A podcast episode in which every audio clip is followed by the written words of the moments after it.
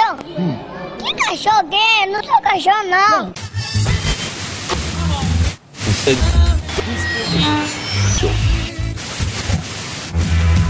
Evelyn, liga o microfone. Não. Burra! Normal, normal. Ensinecast. Ensino e ciências naturais. Olá, olá, primatas da internet! Bem-vindos a mais um episódio do Ensinecast, mais um capítulo aqui da nossa epopeia épica pela ciência e educação. Se nós estamos vencendo, é o que me parece, porque nós estamos crescendo em audiência e isso é muito bacana. Aqui quem fala é o James, diretamente de Jataí, aqui no miolo do Goiás, quase beirada de Goiás, na verdade, né? Não me corrigir esses dias, mas Hoje estamos aqui com um time de peso para falar sobre cachorro. Cachorro? É isso aí, isso mesmo que você ouviu mesmo. Que cachorro gay? Não sou cachorro, não. Não, sobre o vira-lata caramelo. Bem, e falando aqui diretamente de Jataí, estou eu já, já me apresentei. Diretamente de Jataí também a Eveline. Dá um oi aí, Eveline. Oi, pessoal. Eu espero que esteja todo mundo bem. Hoje a gente vai falar sobre um assunto que eu gosto muito. E vamos aí, dá-lhe cachorro em nós. Isso aí, Eveline tem uma cachorrada em casa. Todos são vira-lata, Eveline? Não, a gente tem uma lá que é uma cofapinha, o resto é tudo vira-lata. Inclusive meu marido.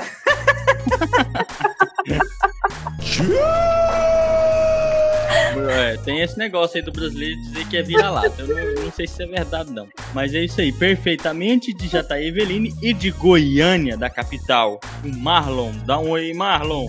Fala pessoal do Ensinecast, tudo bom? Pessoal, que beleza, hein? Vamos falar sobre cachorro, especificamente sobre o vira-lata caramelo. Tô curioso demais da conta. Nossa senhora, bora! Por que, que você não falou bom dia, boa tarde, boa noite, Marlon? Isso é, isso é bordão seu, né? Você sabe. Você fala toda vez. Ah, é? Quer que eu repita? Todo mundo já te conhece por isso. Tô te atendendo, então rapaz. Então vou repetir, vou repetir. Depois você edita, vou repetir. Vai ficar desse jeitinho, fica, fica, fica bom assim, ué. É, ué. bom dia, boa tarde, boa noite, então, pessoal. É isso aí. E falando diretamente de Jataí, o nosso convidado especial, ele que é médico veterinário formado aqui pela UFG, atualmente está na pós-graduação, me corrija se eu estiver errado, o Leuton, e atua né, como médico veterinário aqui em Jataí há muito tempo, é bem conhecido na cidade também pelos seus trabalhos, especialmente Jataí. O Leuton, dá um oi pro pessoal, Leuton, conta um pouco do seu trabalho, sua formação para o pessoal de casa. Bom, bom dia, boa tarde, boa noite, né? Porque não sei que hora que alguém vai ouvir esse podcast. Então, eu sou médico veterinário, sou formado há 30 anos, mas eu formei pela Universidade Federal de Goiás, em Goiânia, porque na época ainda não tinha curso de medicina veterinária, né? Aqui só tinha o campus avançado com os cursos de licenciatura, se me falha a memória. Então, eu trabalhei 15 anos na área de grandes animais, onde eu tenho uma especialização em produção de ruminantes e mestrado na área de produção de forragem em agronomia. No entanto, há pouco mais de 15 anos eu abandonei a área de grandes animais por alguns motivos que aqui não, não são necessários revelar e me dediquei à área de pequenos. É, na, comecei como clínico geral, cirurgia geral e atualmente eu estou com foco em cirurgia geral e cirurgia oncológica e trabalho no hospital da Universidade Federal de Jataí. E aqui na cidade também faço alguns atendimentos, mas meu, meu trabalho mesmo, meu, meu ponto de referência é justamente o, o Hospital Veterinário da UFJ. Perfeito. Acho, basicamente, resumidamente, é isso aí. Muito obrigado, Leuton. E antes do episódio começar, aqueles recados de sempre nós. É o seguinte, nós temos redes sociais, temos Facebook, Twitter, e a gente não ganha um pão de queijo por esse podcast de divulgação científica aqui. Mas esperamos que você compartilhe esse episódio, que nos siga, que nos envie uma mensagem, que critique a gente, que manda uma mensagem no Twitter, esse negócio todo aí para ajudar na construção científica e educacional do Ensinecast, porque afinal críticas, opiniões e comentários são essenciais para essa construção. Você já segue aí no Twitter, Malo? Vai ter que criar um Twitter para seguir a gente, hein? Sem Evelino. Nos auto-seguir.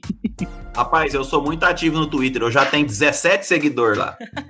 é igual eu. Tenho, eu tenho acho que uns 30 seguidores no Twitter. É mesmo, é? E a pauta de hoje, gente, foi sugerida por nosso querido ouvinte Gabriel. Alô, Gabriel já participou de episódio aqui com a gente, virou meme. Tem uma, um momento lá que eu fiquei desconcertado, que ele falou no episódio. Vocês vão ouvir esse meme aí. Vamos dar seguimento aqui? Gabriel, pode falar aí agora. Uai, falar o quê? Você tinha falado? aqui, eu vou é, subir aqui que a gente vai. Vai virar vinheta, vai virar vinheta também, viu, Gabriel? ah, isso vai dar uma zoeira. É claro. Vocês é difícil. Mas o tema foi sugerido por ele, que é o tal do vira-lata caramelo. Foi tão falado esses tempos atrás aqui no Brasil, é tão conhecido, né? Bem, esse vira-lata caramelo é esse cachorro simpático aí de cor caramelo, que tá presente em diversos memes na internet, tá presente na rua, você acaba vendo muito esse cachorro às vezes. Você tá num bar, alguma coisa, você vê. Hoje em dia não esteja no bar, né? Estamos de quarentena. Mas é um animal muito comum e, inclusive, parte da população do Brasil, quando durante o processo de criação da nota de 200 reais, o pessoal pediu para estampar ele nessa nova nota.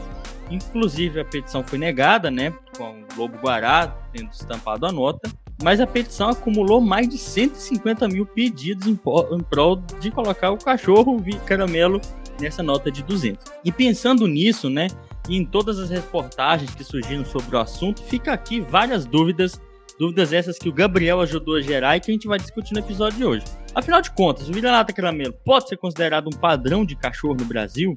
E por que esse tipo de cãozinho é de cor caramelo e carinha amigável em geral é tão popular no contexto brasileiro? Será mesmo que ele é um padrão? A gente pode dizer que esse cachorro é uma raça? Para falar sobre esse assunto, a gente está aqui com um convidado entendedor da área, o Leuton, né? Mas antes, para esclarecer rapidamente aqui, né, nesse episódio, o que é uma raça, afinal de contas, o termo raça, que a gente vai falar muito aqui em alguns casos, é um termo que ainda é usado de maneira equivocada em muitas áreas. Né? Muitas pessoas confundem raça com espécie, Muita gente diz que a nossa espécie possui raças e compara até com, com raças de cachorro, que é uma comparação infuncional quando na verdade nós não possuímos raça dentro da, no da, nossa espécie, a classificação é diferente, não tem até por conta do racismo. Outras pessoas não entendem a ligação de raças com a evolução biológica, né?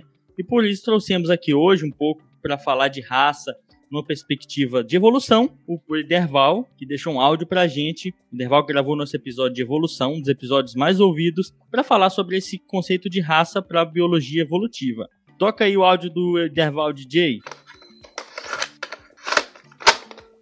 Boa tarde, pessoal. Meu nome é Iderval. Eu sou professor de biologia evolutiva aqui na UFJ e eu fui convidado pelo pessoal do EnsineCast só para explicar o conceito de raça rapidinho e fazer alguns comentários sobre ele. Primeiramente, o conceito de raça é um conceito em que é utilizado para nós agruparmos indivíduos que são fenotipicamente semelhantes, ou seja, que apresentam algumas características que nós observamos que são muito parecidas. Ele é um conceito que, na verdade, é um conceito obsoleto, ele, desde a sua origem, ele já teve uma, um, um uso muito é, dúbio, em que era utilizado em vários contextos diferentes.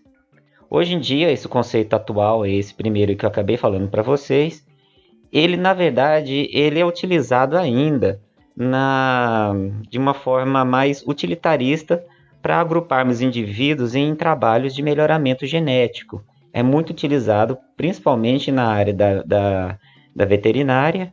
E no caso desse episódio, que vocês vão falar sobre uh, os, os cachorros, né? É utilizado esse conceito muito para essa espécie, mas é também utilizado para outras espécies animais, em que a gente faz esse tipo de trabalho de melhoramento genético, em bovinos, ovinos e assim por diante. Bom, é, esse é um conceito que biologicamente ele não faz sentido, porque as, o que nós chamamos de raças são simplesmente o que nós chamamos de polimorfismos dentro de uma população, ou seja, são indivíduos que são diferentes de outros indivíduos, mas que na verdade eles ainda estão dentro da mesma espécie, ele compartilha o que nós chamamos de um conjunto gênico. Então nós não podemos separar esses indivíduos da espécie. Na verdade, eles apenas representam indivíduos que deveriam ter dentro da espécie algum, é, algum indivíduo mais próximo como seu ancestral, mas ainda assim é dentro da mesma espécie. Se nós utilizarmos esse conceito de raça, nós teríamos que dizer que cada família deveria ser uma raça diferente. Afinal, os indivíduos que são de uma mesma família, eles são muito mais parecidos fenotipicamente do que fora da família, porque eles compartilham um ancestral comum mais próximo, que são os pais, os avós, os bisavós. Então é um conceito que ele não, ele, ele é muito difícil de ser aplicado e na verdade ele foi até utilizado de forma é, não, não posso dizer é, equivocada, na verdade foi intencional para você justificar socialmente a exclusão de alguns grupos, como por exemplo você separar em, em raças de negros, é, depois eles chamam lá de outros lá os caucasianos e assim vai. Então, na verdade, a sugestão para muitos cientistas é que nós abandonemos esse conceito. Ele é um conceito obsoleto. Na verdade, ele traz muito mais confusão do que ele ajuda na nossa compreensão da variação na natureza. Ele ainda é utilizado como um conceito utilitarista nas, nos trabalhos de melhoramento, mas a verdade, o seu uso deveria ser restrito apenas para esse tipo de estudo. Eu espero que, que tenha esclarecido alguma coisa sobre isso daí.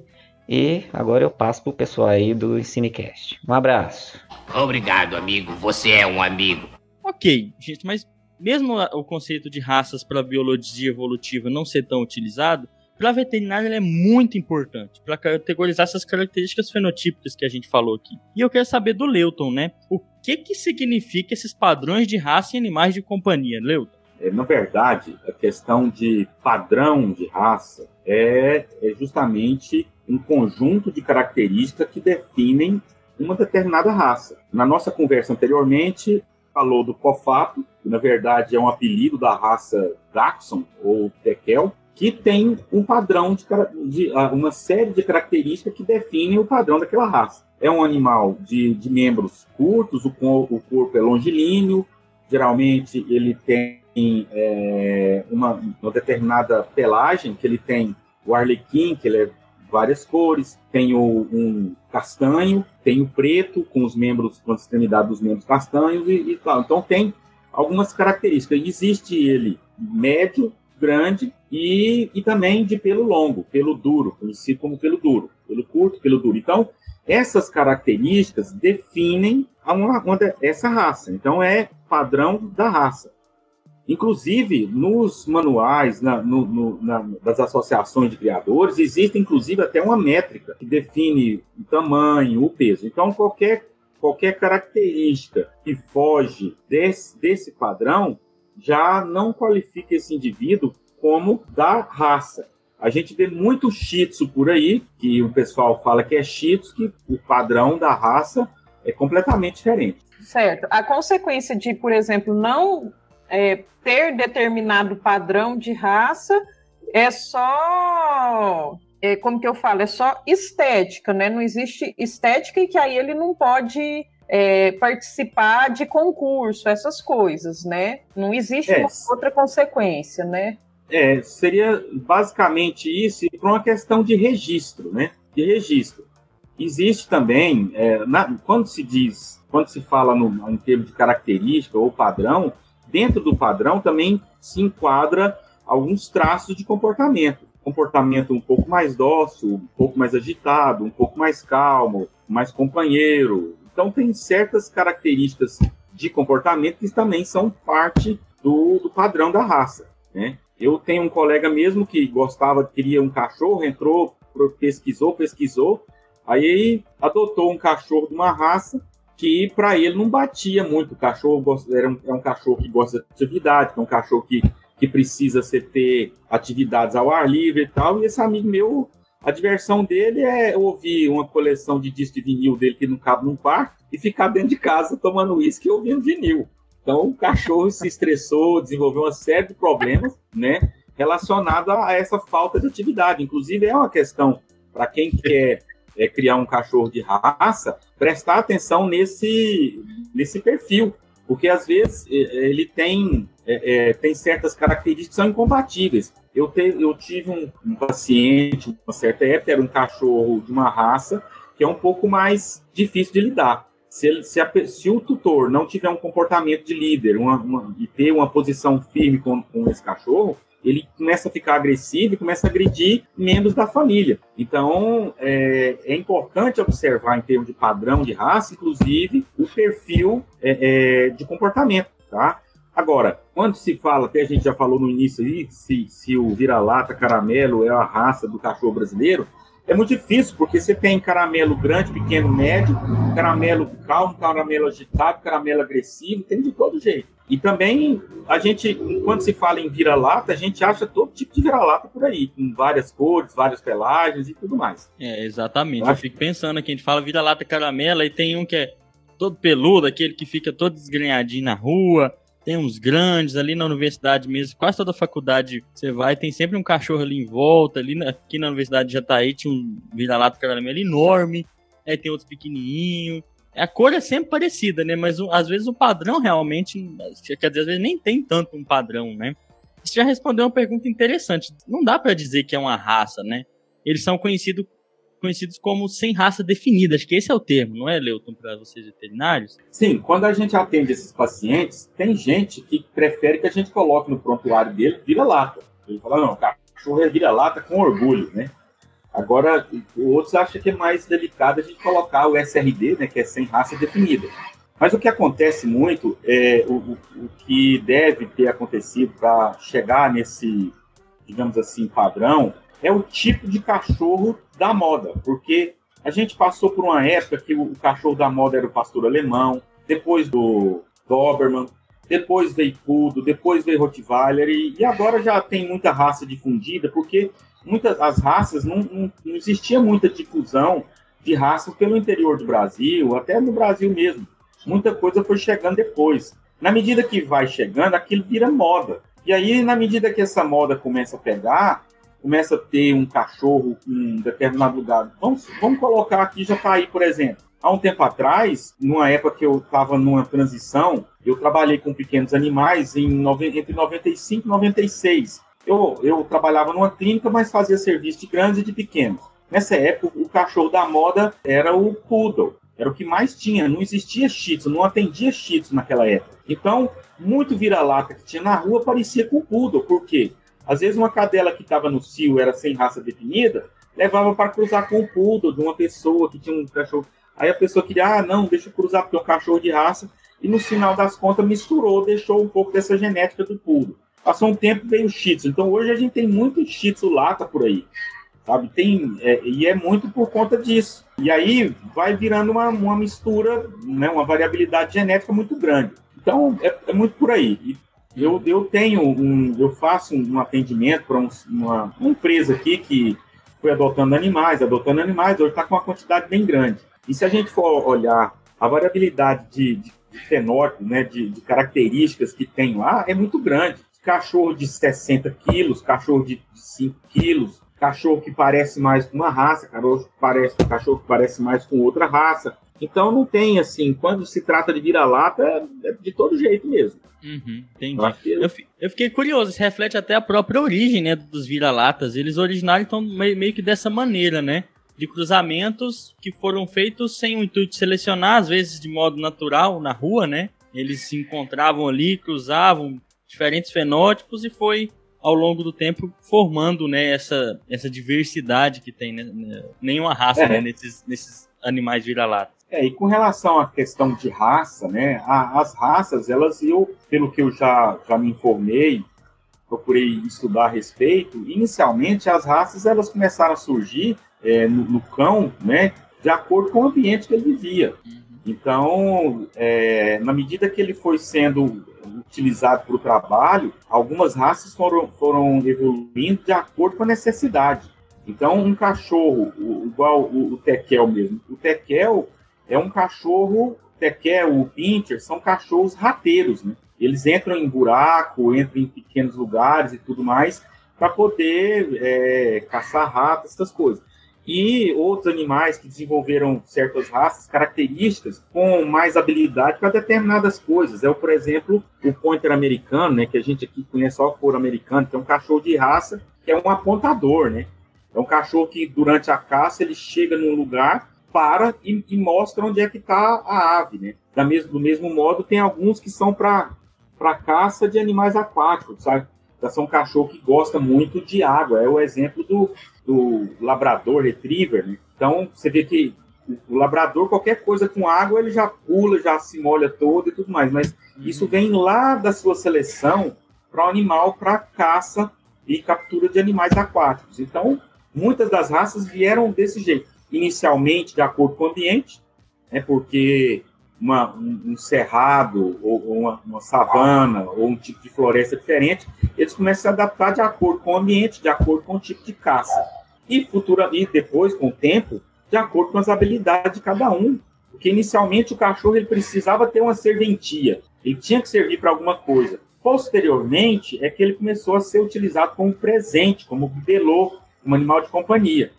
Então a característica de animal de companhia, esse cachorro que fica dentro de casa, em cima do sofá, e, e todo né, cheio de, estar junto, dormir na cama com as pessoas, isso é uma coisa um pouco mais recente. Mas no início dessas raças um pouco mais exóticas, elas surgiram para ser presente entre os imperadores, essas coisas assim.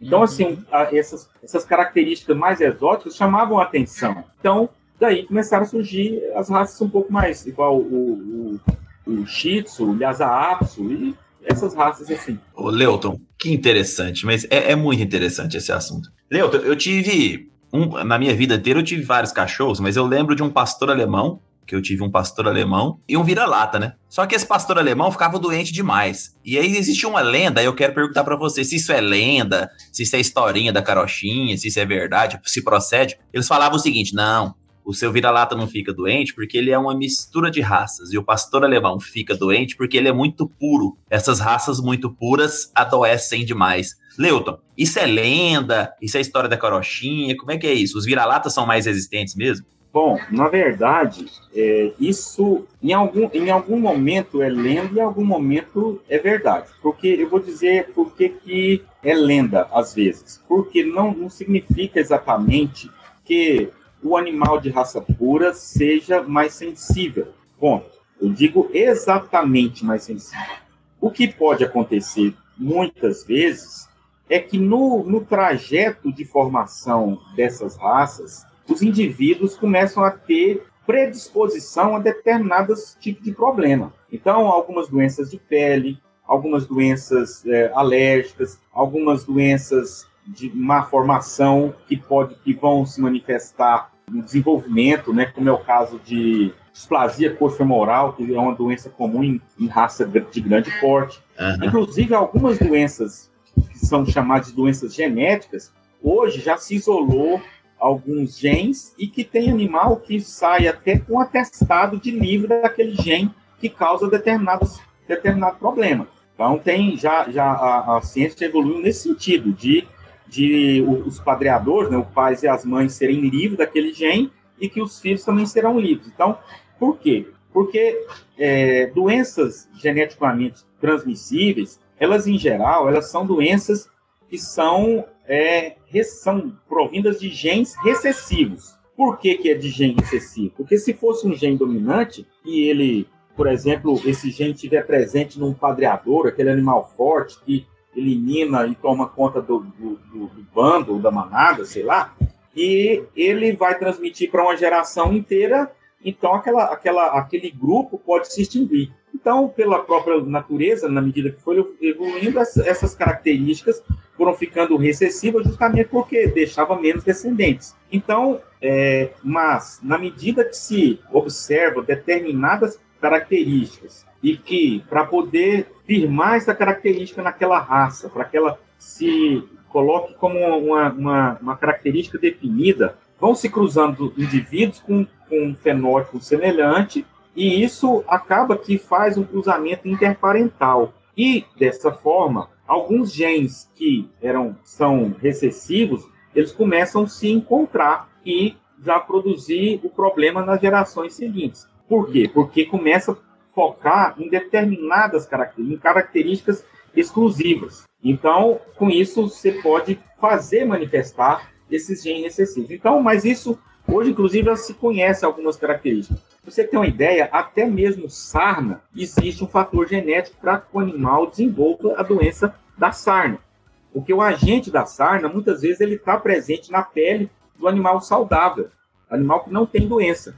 Mas por uma, uma, uma certa deficiência, uma reação alérgica, ou uma, uma imunodeficiência específica para aquilo, ele vai desenvolver a doença. Então, ele é o sarnento a vida inteira. Então, o, o, tutor que tem em casa um cachorro que tem sarna demodésica, ele vai ter que cuidar dessa sarna demodésica uma vida inteira. É. Isso é, é, um exemplo. Agora, vou dizer o momento em que isso aí não é verdade. O momento que não é verdade é, é o seguinte: primeiro, que o cachorro vira-lata, ele é susceptível às doenças, sim. Ele é susceptível às doenças da mesma maneira que os outros, principalmente doenças infecto-contagiosas. Porque ele não está livre da sinomose, ele não está livre da parvovirose, ele não está livre da erliquiose, que é uma doença transmitida por carrapato. Inclusive, é, no ambiente de rua, por exemplo, ele está sujeito a várias doenças. Por quê? Porque ele passa por uma situação que é uma situação inóspita. Ele come a hora que tem comida, ele não come na hora certa, ele bebe água onde ele acha que essa água pode estar contaminada ou não. Na verdade, se, se a gente for pensar desse jeito, aqueles que sobrevivem ao ambiente de rua, eles são extremamente resistentes, mas isso também não é uma, uma verdade absoluta. Eu tenho que falar aqui que a gente tem que ter cuidado com isso, porque é muito comum a gente atender, nós como médicos veterinários, atendemos alguns animais que já estão num quadro avançado de doença, que muitas vezes o tutor simplesmente nos diz o seguinte, lá ah, eu achei que ele era, por ele ser vira-lata, ele não ia ficar doente. É. E aí ficou postergando e às vezes a gente perde muito paciente, vira-lata, com doença que poderia ter sido tratada, poderia ter sido curada, né, se fosse tratado na medida certa, tá? Agora, outra coisa também é que muitos criadores não cuidam da genética dos seus animais. Às vezes a pessoa, porque vai ficar caro, o cara que é criador mesmo, profissional da criação de alguma determinada raça, ele não cuida dessa raça. Ele acaba por, por economizar, não ir atrás de um animal que vem de uma outra linhagem ou de uma outra, de uma outra família, para poder manter a, a, a, diversidade genética. Então, aí, às vezes, ele deixa um, um padreador por muito tempo, esse padreador acaba é, cruzando com seus descendentes, e com isso aumenta o risco de doenças. Então, uhum. é, às vezes, a gente pode se equivocar né, com relação a isso. Uma coisa que é comum, é, animais de raças de grande porte, a fase inicial da vida dele é mais sensível, porque ele tem um desempenho ponderal, um ganho de peso, um crescimento muito acelerado. E com esse ganho de peso acelerado, existe um, uma demanda energética muito alta. E essa demanda energética vai disputar com a demanda energética do sistema imunológico. Porque o sistema imunológico ele, ele tem um consumo de energia muito alto. Haja visto que quando a gente está com uma virose, a gente tem, às vezes, um certo mal-estar, uma dor no corpo, um cansaço, alguma coisa assim, por causa da virose. Mas uma parte disso é a nossa demanda energética. O corpo está exigindo energia para produzir anticorpos e para produzir células de defesa e por aí afora. Entendi. Ô, Leo, é, fico, achei interessante porque mostra que as pessoas às vezes têm um vira-lata pensam, ah, não vou precisar gastar dinheiro com ele, não vou precisar ter certos cuidados, cuidar do carrapato, é, levar no veterinário, né, dar banho, e aí acaba deixando o animal num estado grave. O que acontece é, é só a gente pensar na nossa espécie um pouco também. Em geral, mamíferos, em geral, né, que nós, ah, cachorros também são, eles não resistem muito bem ao que a gente chama de, às vezes, de endogamia, né? Ou de uma maneira bem simples, nós não somos, não resistimos muito bem a cruzar com parentes próximos. Isso em geral gera descendentes problemáticos, né? Como o Leuton já explicou. E o que acontece em, em cachorros de, de, raça pura, às vezes é isso, né? O pessoal fica misturando, misturando ali, às vezes são parentes próximos, e aí o filhote já nasce com aqueles genes que, em geral, o vira-lata que está na rua já misturou, não tem como ser aquele gene, aquele gene perigoso já foi diluído. É, e aí acaba tendo todos esses problemas que a gente vê aí, né, nos cachorros, às vezes, de algumas raças puras. Mas eu gostaria de complementar, porque na medida que você falou aí, eu me lembrei de uma coisa que é importante, né? O, o Marlon falou sobre pastor alemão, realmente, essa questão do pastor alemão, é, numa determinada época, era, era muito famosa, assim, que o cachorro pastor alemão, ele não, não, não aguentava muito e tal. Mas tem um, um fator que é muito importante. Vamos pegar um exemplo do husky siberiano. Agora você pensa, olha que coisa mais absurda. Um animal que tem origem na Sibéria, né? Temperaturas, temperaturas baixíssimas durante o ano inteiro. Ele tem uma camada tripla de pelo, onde um cachorro nosso aqui da, do, do clima do nosso, da nossa mais adaptado ao clima mais quente, mais tropical, tem uma, uma quantidade, uma densidade de pelo é, por centímetro quadrado de área de pele, ele tem três ou quatro vezes mais. Coitado. Então, então se, agora. você, se a gente for analisar, muitas dessas coisas acontecem também por causa disso. Porque se você, não dá para você querer comparar um vira-lata que cresceu aqui, que já é produto do, do meio ambiente daqui, que é o animal que sobreviveu, que está deixando seus descendentes, que já se adaptou, com um indivíduo, uma raça que ainda está em adaptação. Hoje é bem provável que problemas com pastor alemão, problemas com outras raças que vieram da Europa, já são bem menores. Porque várias gerações aqui no, no Brasil, com, com, esse clima nosso, que agora está ficando. Eu até estou acreditando que o, o clima está mudando realmente, porque é muito comum quando a gente vai ver televisão assim, hoje está calor, amanhã chove, fala assim, o clima mudou. Para mim, que a gente ainda continua como tropical, para mim mudou só o tempo, mas parece que está mudando mesmo, que calor igual esse aí nunca passou, não, né? Aham. Mas, é, enfim, o que eu quero dizer aqui é que realmente, em algumas situações, é, é lógico que aquele indivíduo vai ser mais sensível, sabe? Assim, você não pode achar que um, um husky siberiano vai se dar bem com 40 graus de temperatura, do mesmo jeito que um cachorro daqui vai, vai, vai ficar. O conforto térmico dele não vai ser o mesmo. E desde que haja um desconforto, isso vai levar a um certo estresse. E se há estresse, estresse vai começar a é, liberação de alguns hormônios que vão prejudicar o- o- os fatores imunológicos. Então, isso vai facilitar o- a, a questão de surgimento de algumas doenças. Então, sim, é possível que, não tendo os cuidados necessários, ele vai ficar mais sensível. Tá? Então, é essa a questão, porque sistema imunológico todo mundo tem, mas diante de uma situação diferente da sua origem, certamente vai ser mais sensível. tá? Uhum. Ô, Eveline, ô. Ô, ô, James, antes da pergunta da Evelina, Tá.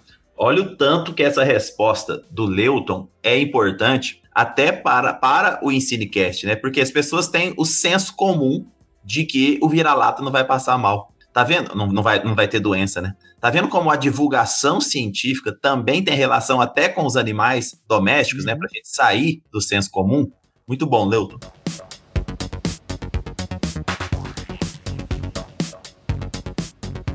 Leuton, eu acho que Le- Leuton e James nesse caso. O Leuton deu o exemplo aí dos cachorros rateiros. Uma dúvida. Por exemplo, fazia sentido esses animais terem essa característica quando eles não estavam em contato com os seres humanos, pensando no passado, né? A partir do momento que esses animais foram domesticados e vieram para casa da gente, é esperado que essa habilidade deles, por exemplo, falou da Tekel aí, eu lembrei da minha pisquila cavucadeira de buraco. Por que eles cav- cavam um buraco hoje se eles não precisam mais cavar buraco? Entendeu? Porque hoje eles são alimentados, né? Então, é, o animal vai perder essa habilidade é, com o passar das novas gerações, uma vez que ele não precisa utilizar dela mais para caçar ou não? Eu vou dividir essa resposta com o Leuto. Eu vou falar só da parte do- da questão da, da origem evolutiva, né, dos, nos cachorros domésticos, do processo de seleção artificial, que é a seleção que o humano promove para modificar ali a morfologia do- dos animais e plantas para o nosso próprio bem-estar. Vale lembrar, Eveline, que o, o COFAP, que tem um nome, um nome engraçado aí que o Leuto falou que eu esqueci, eu tive um COFAP, eu nunca não, não sabia nem que era esse nome, olha só, descobri hoje. Mas é, o COFAP, é, o, esses pastor alemão, pitbull, várias, várias raças, todos a gente imagina que são originados de no máximo três, três grandes eventos de domesticação. Isso pensando há milhares de anos atrás, né, na, nossa, na nossa espécie que ainda era caçador e coletor, e depois com o advento da agricultura. Então, os cachorros vieram a partir de espécies de eh, lobos, né? Isso é um processo com mais complexo que eu tô falando, tá? Quem tá ouvindo esse episódio. E eles eram mais parecidos com lobos. E olha só, nós fizemos ao longo de milhares de anos de seleção artificial um animal que era parecido com um lobo virar um bacê. né? E selecionando características úteis, igual o Leuton falou, Bacê, ah, vamos, vamos, vamos fazer, vamos, vamos cruzar mais aqueles, aqueles cachorros que são menores, para eles chegar nos lugares onde os ratos tá, com de venda da agricultura, né, gente? Armazenar grãos aqui, deve ter virado um PT de rato, e em lugares pequenos os, eles foram selecionando justamente esses cachorros menores para entrar nesse lugar, caçar rato, cavar buraco, né? Agora, pensando assim, não tinha, a gente não, esses animais não tinham na natureza, né? Um bacê, em geral eram mais parecidos ali com lobos. Agora, por que que eles cavam e tudo, eu não sei, é com Leuton.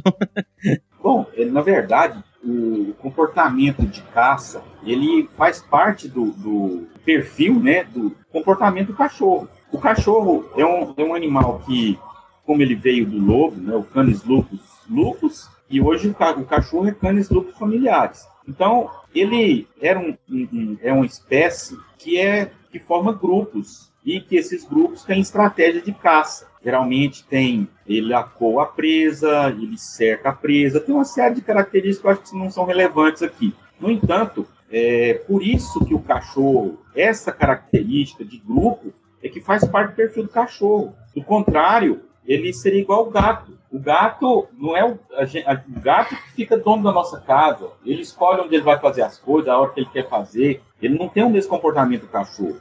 O cachorro ele forma grupo. O cachorro que a gente pegou da rua ou que comprou um filhote, que trouxe para casa, ele se sente parte do grupo. Ele faz parte do grupo. Agora, tem lugar, tem casa que ele é o dominante do grupo, que é o alfa. As pessoas não passam na porta e o cachorro está lá.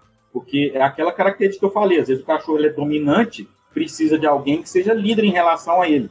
Mas se a pessoa não tem esse, esse perfil, ele se torna líder. Então, essa característica de, de cavar buraco, isso aí é, é, um, é um remanescente das origens. Do mesmo jeito que o ser humano também tem certos comportamentos que são remanescentes do, do homem primitivo. Algum tipo de fobia, algum tipo de medo, algumas, alguns comportamentos do ser humano, eles remetem ao ser humano primata, praticamente. Não, desculpa, não é primata o termo que eu queria dizer.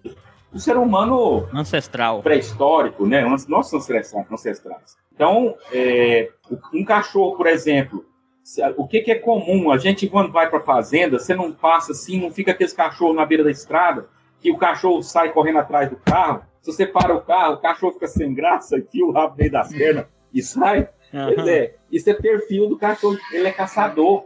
Uma das coisas que acontece assim de cachorro, quando você está andando na rua e um cachorro de uma, de uma casa escapa, um cão de guarda, se você sair correndo, você estimula ele a correr mais atrás de você, porque se torna presa dele. Nessa uhum. situação, você tem que ficar na posição fetal para poder proteger os órgãos e se te morder, te morde as costas. Porque ô, ô, Leo, é essa jeito. dica é boa, muito boa pro Fernando, que não tá aqui no episódio hoje. A gente, a gente pedala junto, a gente faz os pedal junto, a gente passa às vezes na frente nós fazendo tem cachorro.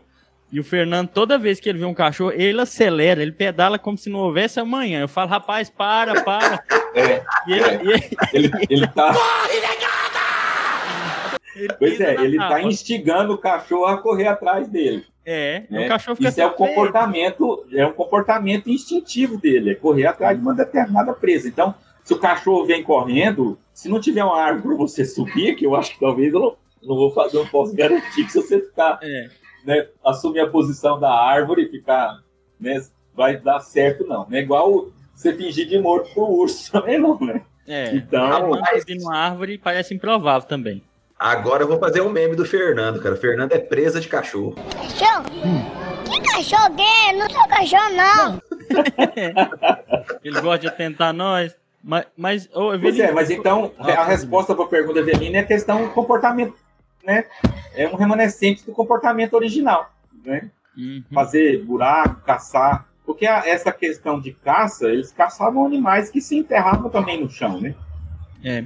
E é tão interessante essa questão né, do comportamento em relação aos ancestrais desses, desses cachorros a partir de lobos, que a gente, se a gente cruzar cachorro com algumas espécies de lobo, chacal, eles geram é, descendentes férteis, né? O que, que, isso quer dizer? Às vezes a gente usa aquele conceito clássico de espécie que tem no nosso episódio lá sobre biologia da conservação, que é o que a gente usa na escola, aquele conceito que a gente chama de conceito de Mair, ah, o, duas espécies são, são dois dois conjuntos de populações de animais que não são capazes de cruzar entre si e gerar descendentes férteis de maneira natural. Essa é bem uma simplificação, né?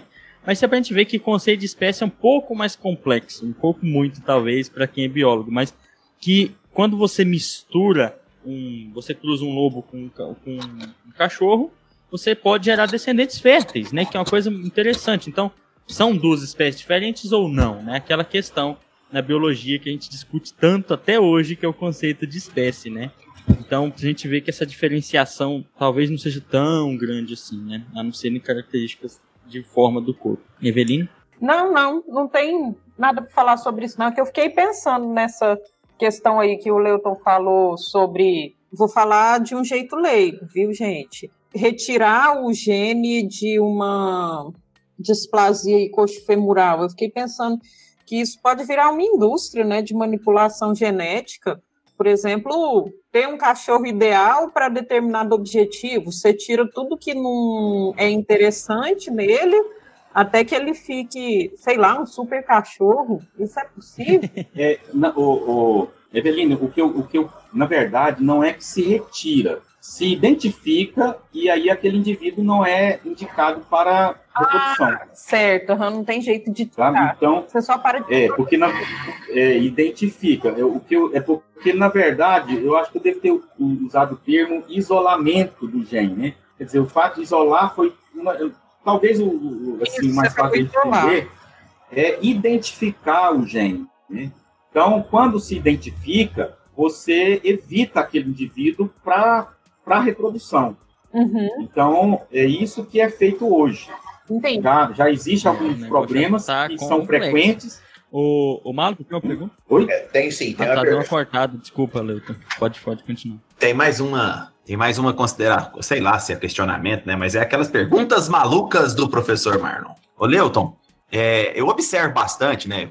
De novo, pode ser coisa de senso comum, né? Então é sempre, é sempre bom é, quem trabalha com isso falar pra gente. Geralmente você tá na rua e raramente, mas muito raramente, um cachorro de rua é, é ameaçador ou alguma coisa assim. Mas os cachorros que estão presos, geralmente é, a gente tem medo deles quando passa na porta de um portão ou quando ele escapa, alguma coisa. E aí eu pergunto para você e até pro, pro James também, né? Essa questão da socialização desses animais que estão na rua, que estão acostumados com pessoas, isso faz diferença? E é isso mesmo, porque mesmo o cachorro que está preso dentro de casa também está acostumado com poucas pessoas, mas está, né? O que, que explica isso? Ou também é mais um senso comum? Bom, eu acho que não é senso comum, não. Você tem essa observação, ela, ela se dá pelo seguinte fato: o cachorro do quintal, cachorro que late na porta, ele é, ele considera aquilo o território dele. Ele já demarcou aquilo como seu território. Ah, Ele late no sentido de que você não se aproxime. Por quê? Porque ele está defendendo o território. aham. Já o, o, o cachorro de rua, já ele já tem que ter um comportamento diferente por uma questão de sobrevivência. Hum, Ele, qualquer pessoa que estiver passando pela rua, é um potencial doador de alguma coisa para ele comer. olha, Então, ele não pode, ele não pode ser agressivo de modo geral. olha só. Aliás, acontece sim, porque eu mesmo já atendi um cachorro que foi resgatado e ele era agressivo, mas por quê? No decorrer do, do, do crescimento dele na rua, ele sofreu alguns maus tratos. Então, por ele ter sofrido maus tratos, ele, a o que ele relacionava o ser humano? Um indivíduo que ia infligir dor a ele. Então, quando a gente ia mexer com ele, ele gritava, parecia que ele estava morrendo ali, sendo. Mas era, era um trauma que ele desenvolveu por maus tratos de ter ficado na rua. No entanto, aquele cachorro que está num lugar, num setor de, de moradia, onde as pessoas geralmente passam ali, um dá uma comida, um pega um resto de comida, outro dá uma ração, outro. Se for agressivo, ele perde um, um fornecedor de alimento para ele. Porque, na verdade, o cachorro, se a gente for entender muito bem, se, a gente for um pouco mais crítico, o cachorro é um animal interesseiro, né? Embora, embora existe o teste para saber quem te ama de verdade, se é sua mulher ou se é seu cachorro. Vocês conhecem esse teste, não? Qual que é o teste, Leuton? O teste é o seguinte: você prende a sua mulher e o seu cachorro dentro do porta-mala. Espera uma hora. Na hora que você abrir, quem ficar alegre quando te vê é porque te ama. É até uma piada machista, mas desculpa, mas não podia passar, assim, entendeu? Não, mas dá pra fazer o inverso também, ué. Mulher- Prende uma Pode colocar o homem no lugar. né? É, não é serve, serve, serve pra Coloca o parceiro. Vamos tirar, vamos tirar. É. Mulher ou homem, coloca o parceiro. Você quer saber se seu parceiro Exatamente. te ama mesmo mais do que o cachorro, faz isso. Mas o, o cachorro, ele, ele, é, ele é desse jeito. Ele, ele também, eu acho até que, inclusive, talvez o fato dele ter vindo de lobos e tem lobo selvagem e tem o, lobo sil- doméstico, o nosso cachorro, é justamente esse indivíduo que aceitou, né, conviver com o ser humano, por quê? Por existir uma relação de troca, né? Ele era beneficiado de estar num grupo que lhe dava, que lhe fornecia alimento, mas ao mesmo tempo ele era utilizado para algum tipo de trabalho. Então, é, o comportamento de, de, de agradar, de fazer, tentar agradar com o intuito de fazer alguma coisa, é do cachorro. Tanto é que a forma que se utiliza para poder ensinar cachorro a fazer algumas coisas, algumas brincadeiras de rolar, de fica, de senta, é com a gratificação qualquer, né? Não, não chega a ser um subornozinho, nada não, mas é sempre um agrado. Começa com algum tipo de alimento e por fim acaba simplesmente com um afago. Só do fato de ele se sentir bem, confortável com aquele afago, já é uma recompensa. E muita gente, inclusive, falando em recompensa, hoje mesmo eu ainda citei um exemplo, uma pessoa que o cachorro acostumou colocar alguma carne, alguma comida caseira junto com a ração e que ele não come a ração se não tiver aquilo.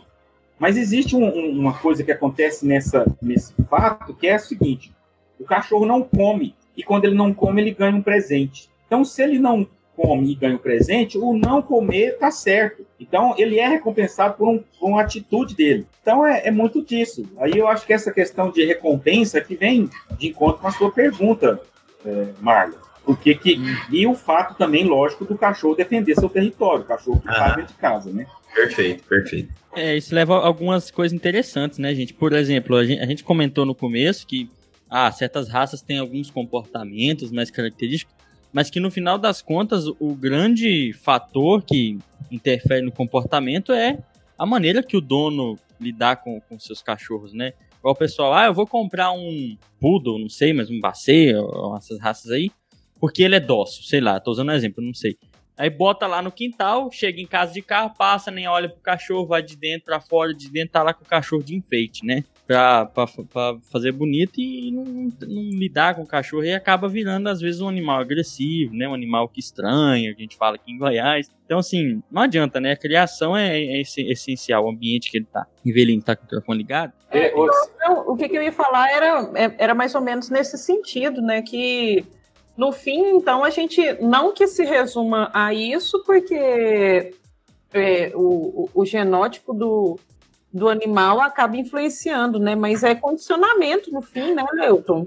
Você Sim. condiciona determinados comportamentos, você pode condicionar ou descondicionar. Se o animalzinho de rua, então, está acostumado a receber comidas de estranhos, ele se condicionou aos estranhos serem seus amigos ou seus supridores de necessidade, então ele não vai ser bravo, né? É, do mesmo jeito que também pode ser determinado, em determinadas circunstâncias, como o exemplo que eu citei do cachorro que sofria maus tratos. Agora, tem um exemplo que aconteceu comigo, inclusive eu tenho uma cicatriz na mão de uma mordida que eu levei de um cachorro que tinha algumas características do padrão de pastor alemão.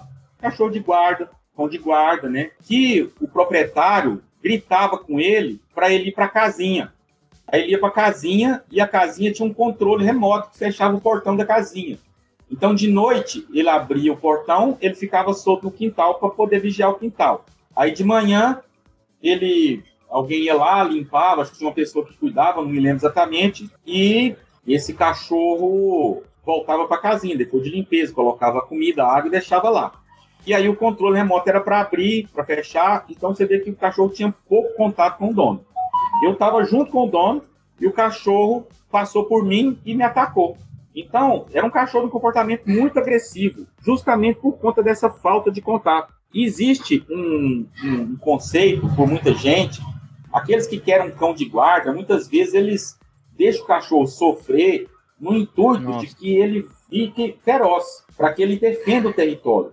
Mas a defesa do território, ela não é, ela não vem exatamente desse, desse subjugamento dele, mas sim do próprio comportamento. Às vezes ele vai defender o território, mas na verdade não é defender ele. Na verdade, ele não tá acostumado com o humano. E ele sente até nos humanos Sim, invasão ameaça, né? dele. É, É, ameaça. mas assim, existe o comportamento natural de defesa. Uhum. que não necessita exatamente dessa. Ele não necessita exatamente desse, dessa, dessa situação para deixá-lo agressivo. Porque a defesa ela é natural do cachorro, ela não, não precisa de você forçar. Tá certo, que tem algumas raças que fica dormindo, mas é também é outro perfil, né? Cachorro preguiçoso, que dorme muito, tudo que não defende também muito, não. Ele tá nem aí, né?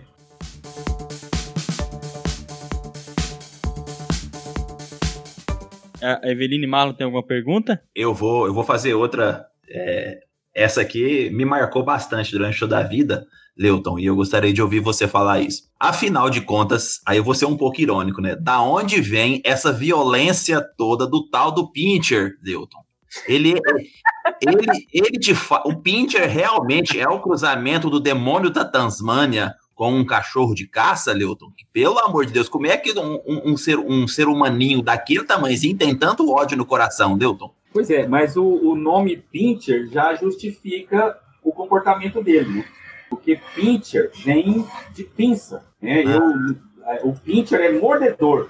Olha só, olha só. Então, na verdade, o nome se deve a isso. Muitas vezes a gente acha que Pincher nos remete a pintitico, né? Mas não é pintitico. É Pincher, Pincher de mordedor. Olha só. Na verdade, olha, eu sinceramente eu não sei te explicar, mas é, ele, ele é um cão, cão rateiro mesmo, né? Cachorro de, de caça de pequenos, de, de pequenos roedores, criados, essas coisas todas. Aham. Mas é, ele tem, ele assim, do mesmo jeito que ele é muito amável, ele também pode ser um pouco mais agressivo. Agora, eu não, sinceramente, eu não sei te explicar, não. É porque eu acho que vai muito também de, de forma, da forma como, como ele, ele convive, né? Aqui em casa a gente tinha uma Pinter que ela, ela morreu, acho que com 16 anos, é, desenvolveu um câncer e tudo, e ela era desse jeito. Era, Aham. era de boa, você tá ali, chama ela, vem, toda bonitinha, mas não chega de qualquer jeito, não, que ela já.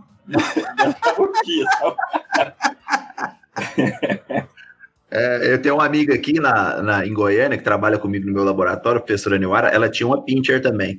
Rapaz, essa cachorra só obedecia uma pessoa da casa. O resto ela mordia todo mundo. Tava nem aí, não. Ela tinha, ela tinha ódio no aquele coraçãozinho dela.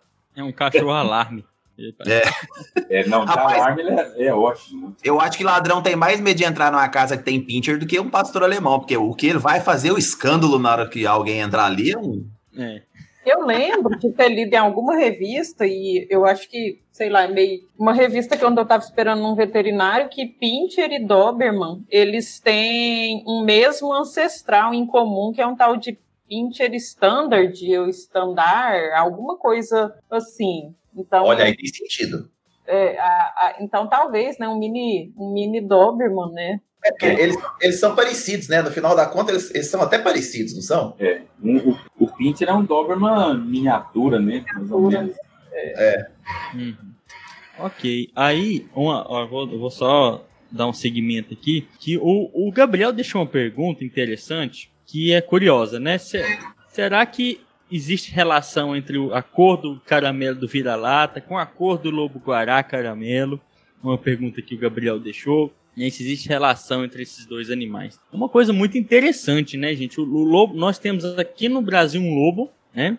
Típico daqui, um animal típico do Cerrado, né? A gente encontra ele também ali na- no Pantanal e tal, mas ele é muito comum no Cerrado. E aí o Gabriel pergunta, será que existe relação, né? Nós já conversamos disso um pouco, e a gente não vê uma relação a não ser, por exemplo, o, lo- o lobo-guará tem essa característica. Em geral, a, a coloração de pelagem em animais selvagens tem muito a ver com a questão da camuflagem, né?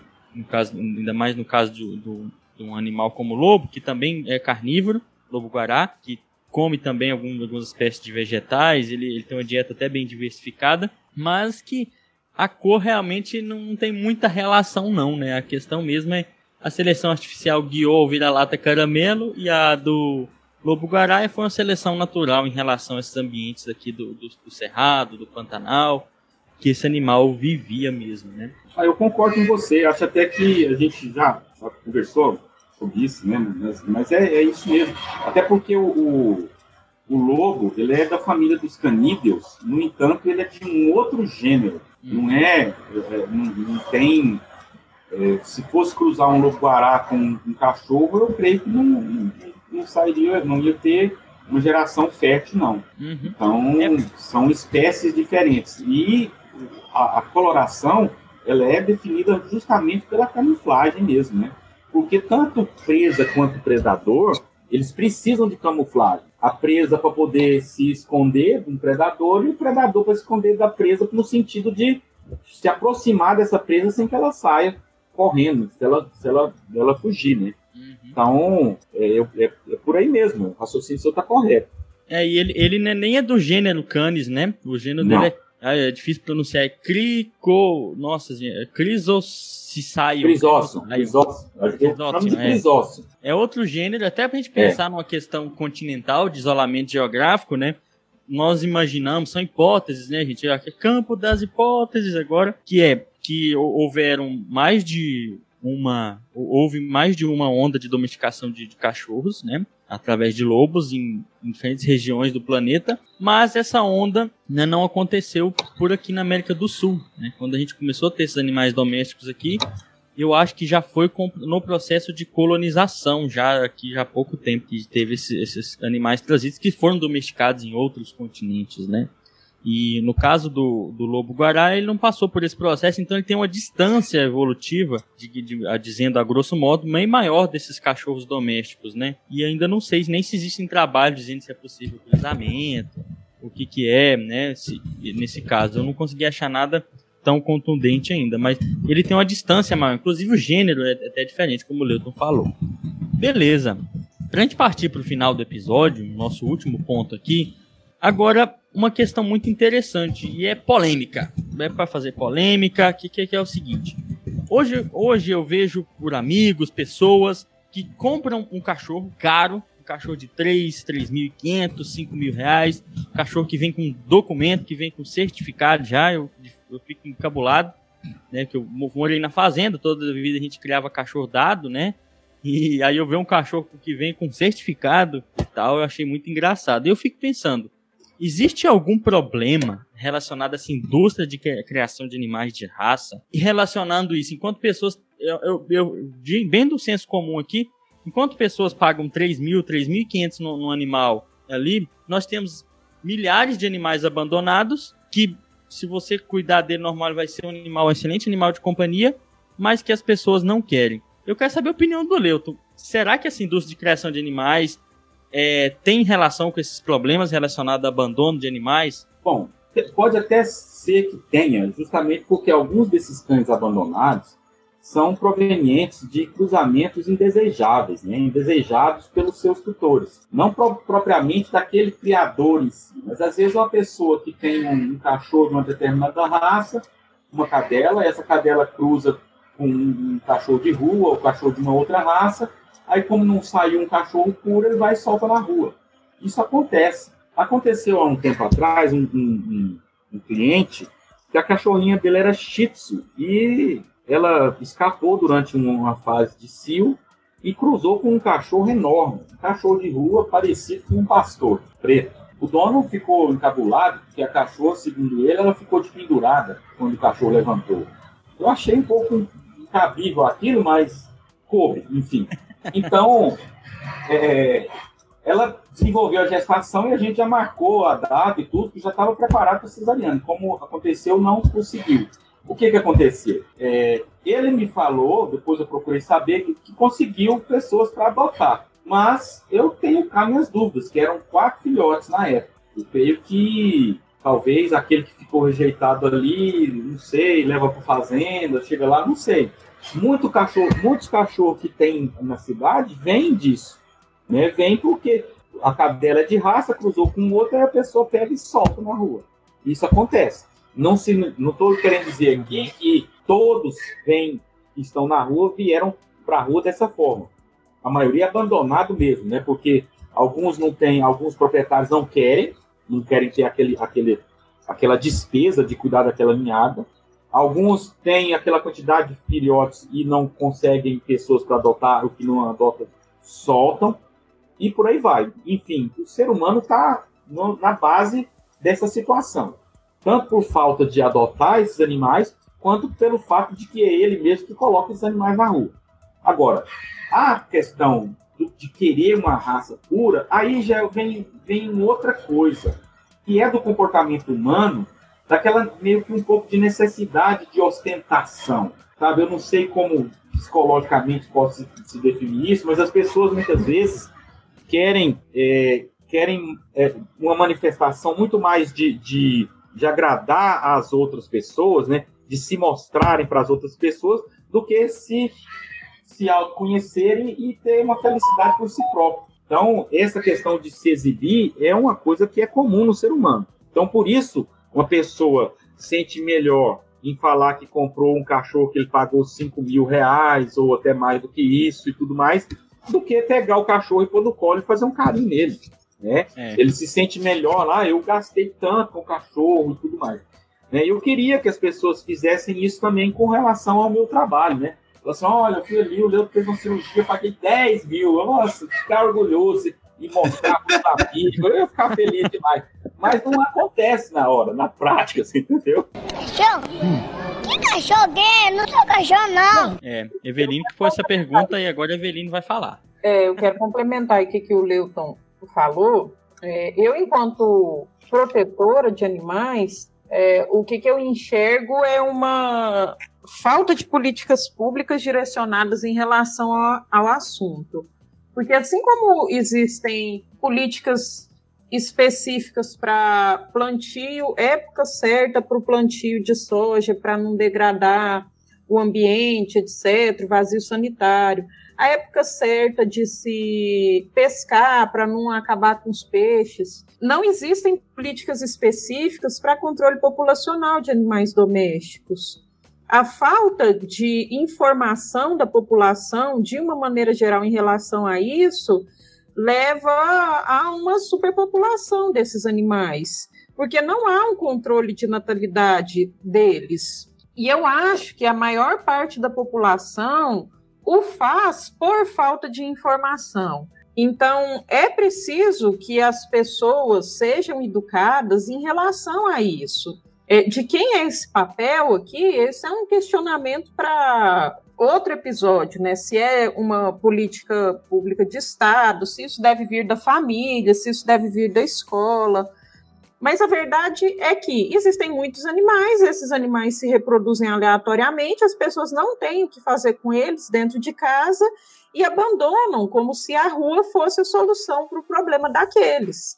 Sendo que, na verdade, está tapando o sol com a peneira, porque aqueles animais passaram a ser um problema de ninguém e não mais da pessoa que os abandonou. Que às vezes as pessoas têm a impressão que o, ah, o protetor de animal é contra cachorro de raça. A questão não é essa. A questão é que as pessoas podem ter cachorro de raça e têm direito a ter cachorro de raça também. É, inclusive para selecionar comportamentos, como o Leuton falou aí, algumas características de raça são mais dóceis, então eu quero um cachorro mais dócil para um idoso. Eu não quero um vira-lata que eu não sei como ele vai ser. Mas é preciso se informar a respeito de como, de onde aquele animal vem. Porque existe uma indústria cruel por trás da criação de animais de raça. Aqui em Jataí a gente ainda não tem isso, mas em Goiânia a gente vai nas feiras e nas feiras tem as gaiolinhas vendendo filhotinhos. A gente não sabe o estado do, das matrizes daquela pessoa que cria. Pode ser que seja uma pessoa que crie em condições de higiene, de saúde adequadas, mas pode ser que não, que a matriz viva confinada no escuro sem condição nenhuma e exista só para criar. Então, é preciso ter cuidado com, essa, com essas fábricas de filhotes. Enquanto não houver fiscalização dentro de criadouros, e aqui em Goiás isso praticamente não acontece, é, não há como fiscalizar esses criadouros sei lá, a gente fala de fundo de quintal, mas é preciso então que a gente, enquanto cidadão, se conscientize a respeito disso para não estar tá gerando mais lucro para uma indústria cruel. E a outra questão, e, e isso é uma das causas para as quais eu advogo, é a castração dos animais. É preciso castrar os animais para que eles não se reproduzam indefinidamente, porque não tem dono para todo animal que vai se reproduzir. Então, castração é a única solução para esse problema. E se a gente não se conscientizar sobre isso, a gente vai estar sempre esbarrando em animais maltratados, animais abandonados na rua, animais que vivem em condições muito precárias, né? Eu, eu ao falar isso, eu estou desconsiderando questões de evolução aí, que, sei lá, talvez as pessoas falem sobre isso, ah, o mais forte vai prevalecer, mas é pensar naqueles animais enquanto uma vida, uma vida que pode ser protegida por nós e precisa ser resguardada, né? E que é a hora que o James me corta, porque senão eu vou falar uma hora sobre isso, tá, James? Dois mil anos depois. Atenção, aqui a Evelina acabou de gravar um episódio sobre. Eu gostaria, eu gostaria de dar uma complementada. DHC. Eveline fez um DHC.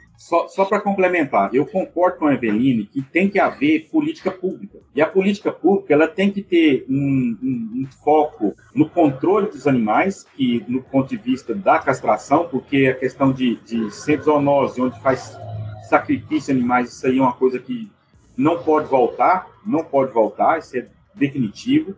Mas controle populacional por, por esterilização, o, o tutor ter responsabilidade pelo seu cachorro, porque também tem uma coisa: se a gente colocar que vai castrar os cachorros de rua, vai ter gente aí que vai soltar cachorro na rua para poder castrar para depois pegar de volta. Então, se, se o poder público for deixar isso gratuito, por exemplo, então que se é possível criar algum tipo de legislação para controle desses, desses animais, para controlar esses criadouros, para que o criador tenha um responsável técnico, para que ele tenha passe por uma fiscalização, para que os animais não sofram maus tratos nesses criadores, que isso acontece, e acontece, a gente vê, se a gente entrar na internet agora e pesquisar maus tratos, vai aparecer alguns criadores aí que cachorro fica amontoado, basicamente. De qualquer jeito, não controla dieta, não controla doença, não controla carrapato.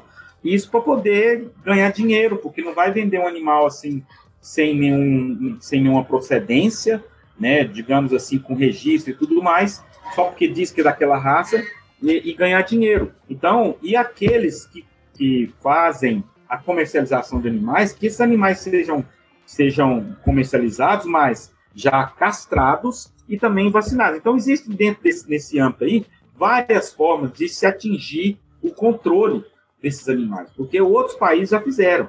Nós estamos muito, muito atrás, muito atrasado com relação a isso. Gente, ah, deixa eu fazer uma pergunta para os dois. Eu, primeiro que eu concordo com o argumento. É, esse argumento eu acho que protege, sim, é, a vida dos animais.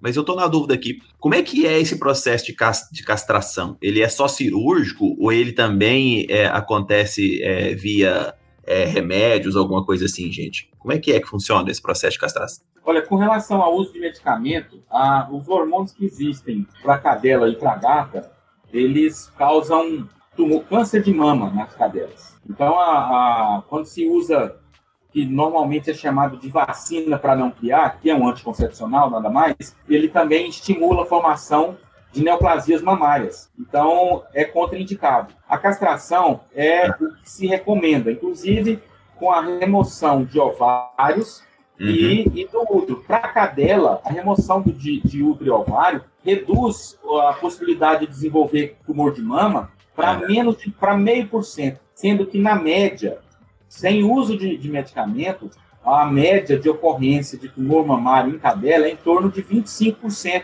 Algumas raças chegam a 30%, então é uma ocorrência muito alta. Tanto é que é uma recomendação técnica é fazer a castração antes do primeiro cio ou no máximo até o segundo cio, porque depois que já ciclou várias vezes, aí os hormônios já, já, já atuaram e tudo já pode ter estimulado e lá na frente ela pode desenvolver, mesmo que seja castrada já depois do terceiro ciclo, por exemplo.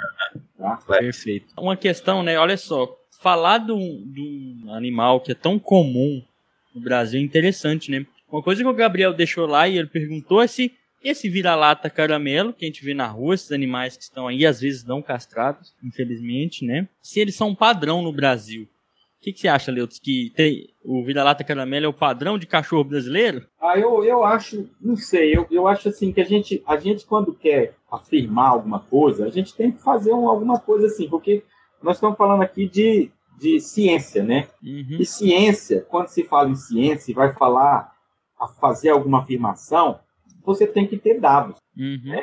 Como do mesmo jeito que eu disse agora que a castração reduz a ocorrência para meio por cento é, diante de um quadro de 25%, e são dados que vêm de trabalhos científicos, de relatos de casos, por aí afora. Agora, o que eu posso relatar da minha vivência é que eu acho que eu passo quase que um ano inteiro sem atender um cachorro de raça pura. A maioria dos cachorros que eu atendo são de raça mista, são cachorros, às vezes até tem o pelo longo porque o avô era X, porque tem um pelo é baixinho porque o, o, um ancestral dele era um, um, um tequel. Então, tem características assim que leva, que remete a uma determinada raça. E muita, quando você vai ver, ele tem nada a ver com aquela raça, assim, é muito diferente, fora do padrão, digamos assim. Uhum. No entanto, falar que é um padrão, eu acho, eu não, eu acho que eu seria um pouco é, assim, leviano em afirmar isso, porque eu não acredito que seja verdade. Até porque eu tenho uma amostragem que eu considero significativa, que é de onde eu faço um, um eu, eu, atendo, onde eu tenho, onde eu fiz castração de quase todas, de todas as fêmeas e tudo mais, onde já chegou a ter uma população de abrigados em canis, né, formar, onde a gente lá organiza por grupo, só macho, só fêmea, ou às vezes algum macho que apanha num, num, num grupo ali, a gente põe no outro, procurando estabelecer um padrão de tamanho, pelo menos, para poder não ter muita desigualdade, que volta e meia rolam umas, né, DR lá e a coisa fica feia. Mas, mas chegou a ter mais de 100, hoje está com cerca de 90. E nessa amostragem que eu tenho, se a gente for olhar assim, não, não tem como criar uma categoria muito, muito específica, não. A única coisa que tem lá que é muito incomum é que a média de tamanho é em torno de 15 quilos. É, extrapola uns para mais ou para menos, pouca coisa, assim, não tem uma, uma, uma variabilidade muito grande, né? Então, eu, não, eu acho que não posso afirmar que seria o padrão, não. Eu acho que teríamos que, se for o caso, fazer um projeto, fazer uma pesquisa, quem sabe, né? Uhum. Per perfeito. Eu é isso aí. Mas... Também porque eu gosto de falar pouco, né? Sabe? Mas eu acho que o, o conceito que a gente está utilizando de o cachorro sem raça ou vira-lata, ele parte justamente desse pressuposto de que não existe um padrão, né? E aí talvez, talvez a gente observa em países é, distintos jeitinhos de vira-lata, porque cada país domina mais uma raça e a mistura de raça deles lá vai partir das raças que aparecem mais nesse país, né? Então, é, e observando na rua, pelo menos aqui em Jataí, eu observo mais cachorrinho carocinho de manga do que amarelo, por exemplo. Então, que, que é isso? Que que é isso? What? O cachorro carocinho de manga, quando a gente chupa. o que, que é? Arrepiado. Em Jataí, eu vejo muito mais cachorro carocinho de manga do que vira-lata caramelo. Mas para mim o que vale disso tudo é que a gente possa utilizar essa propaganda que o vira-lata caramelo deu, né, e essa popularização que teve do vira-lata como uma iniciativa para a gente discutir esses assuntos e falar sobre a guarda responsável dos animais, como a gente falou aqui, né? Utilizou ciência para discutir alguns conceitos e chegamos na guarda responsável dos animais domésticos, né? Perfeito, Evelyn.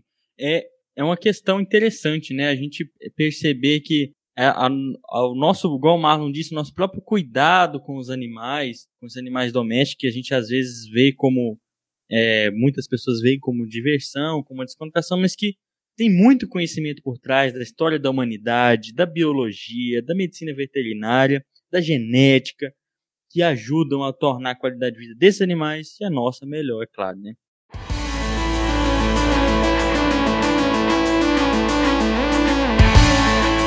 Bem, estamos no teto de tempo do episódio. Infelizmente temos que caminhar para o final. É isso aí, gente. Então, final do episódio, nós temos aquelas velhas dicas e recomendações do Cinecast que não, não precisam ter a ver com o tema, né? O dica que você acha que as pessoas têm que ler, ouvir para tornar o mundo um lugar melhor. A minha dica, já para finalizar, deixar minha fala aqui, e aí o Leuton fica é, pro finalzinho. É, tem uma banda chama Status Quo, ouçam essa banda, tá? Uma banda muito bacana, um rock and roll massa demais da conta, meio blues ali. E a outra dica é, gente, não, não pouca com esse animal de raça, assim, não, sabe? Eu acho que você pode ter um vira-lata ali, caramelo, ser feliz da vida sem pagar 5 mil reais num cachorro só porque sua vizinha comprou um desse, tá? Essa é a minha dica. Aí vai o Marlon Eveline e o, o Leuton, porque o Leuton tem uma consulta. Uai, minha dica de hoje, e o, o James provavelmente vai fazer um meme sobre isso, como sempre, né? É livro antigo. E eu coloco para vocês, que tem a ver com o tema, de Sir Arthur Conan Doyle, O Cão dos Baskervilles. Uma aventura de Sherlock Holmes, essa datada de 1902 tem cachorro na aventura e tem também química. Mas para você saber, tem que ler. É isso aí, James. Valeu demais. Bom dia, boa tarde, boa noite. Valeu, Marlon. Eveline. Gente, para encerrar, eu vou fazer a indicação de um livro que ele é muito fofo, um gato de rua chamado Bob. É, é a história de um gatinho laranja que foi adotado. Deixa aí para quem quiser passar o tempo fazendo uma leitura tranquilinha. Um abraço para todo mundo boa semana, boa vida para todos. Obrigado, Leuton. Bom, a dica que eu dou, eu não vou dar muita dica de livro, não, porque os livros que eu leio são meio chatos, não é qualquer um que quem já gosta de ler eles já vai lendo. É um tal de Nietzsche, é um tal de Schopenhauer, esse povo. Mas, então, mas é o seguinte, é, é, assim, o que eu penso é que as pessoas que têm um animal em casa, eles têm que ter o, assim, a consciência de que aquela vida ela é totalmente dependente dele. E como tal, ele tem que cuidar do mesmo jeito que ele cuidaria de si próprio.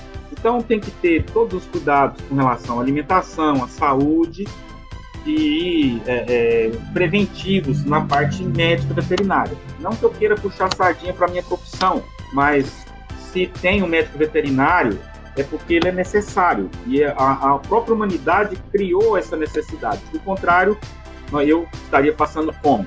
Mas, assim, a dica que eu dou é tenha cuidado, tenha atenção, porque aquilo que você faz para ele de ruim vai se reverter para você também, para essa pessoa que praticar essa má atitude.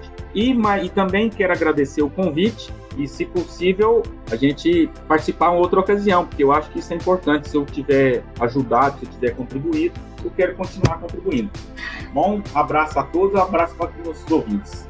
Muito obrigado, Leuton, Eveline, Marlon. Você que chegou até o final desse episódio, nos curta, nos compartilhe, nos divulgue, clique em seguir, tá? Um abraço a todos e até o próximo episódio. Muito obrigado, Leuton. E é claro que a gente te aguarda para a próxima, né, gente? A conversa é bacana demais da um abraço.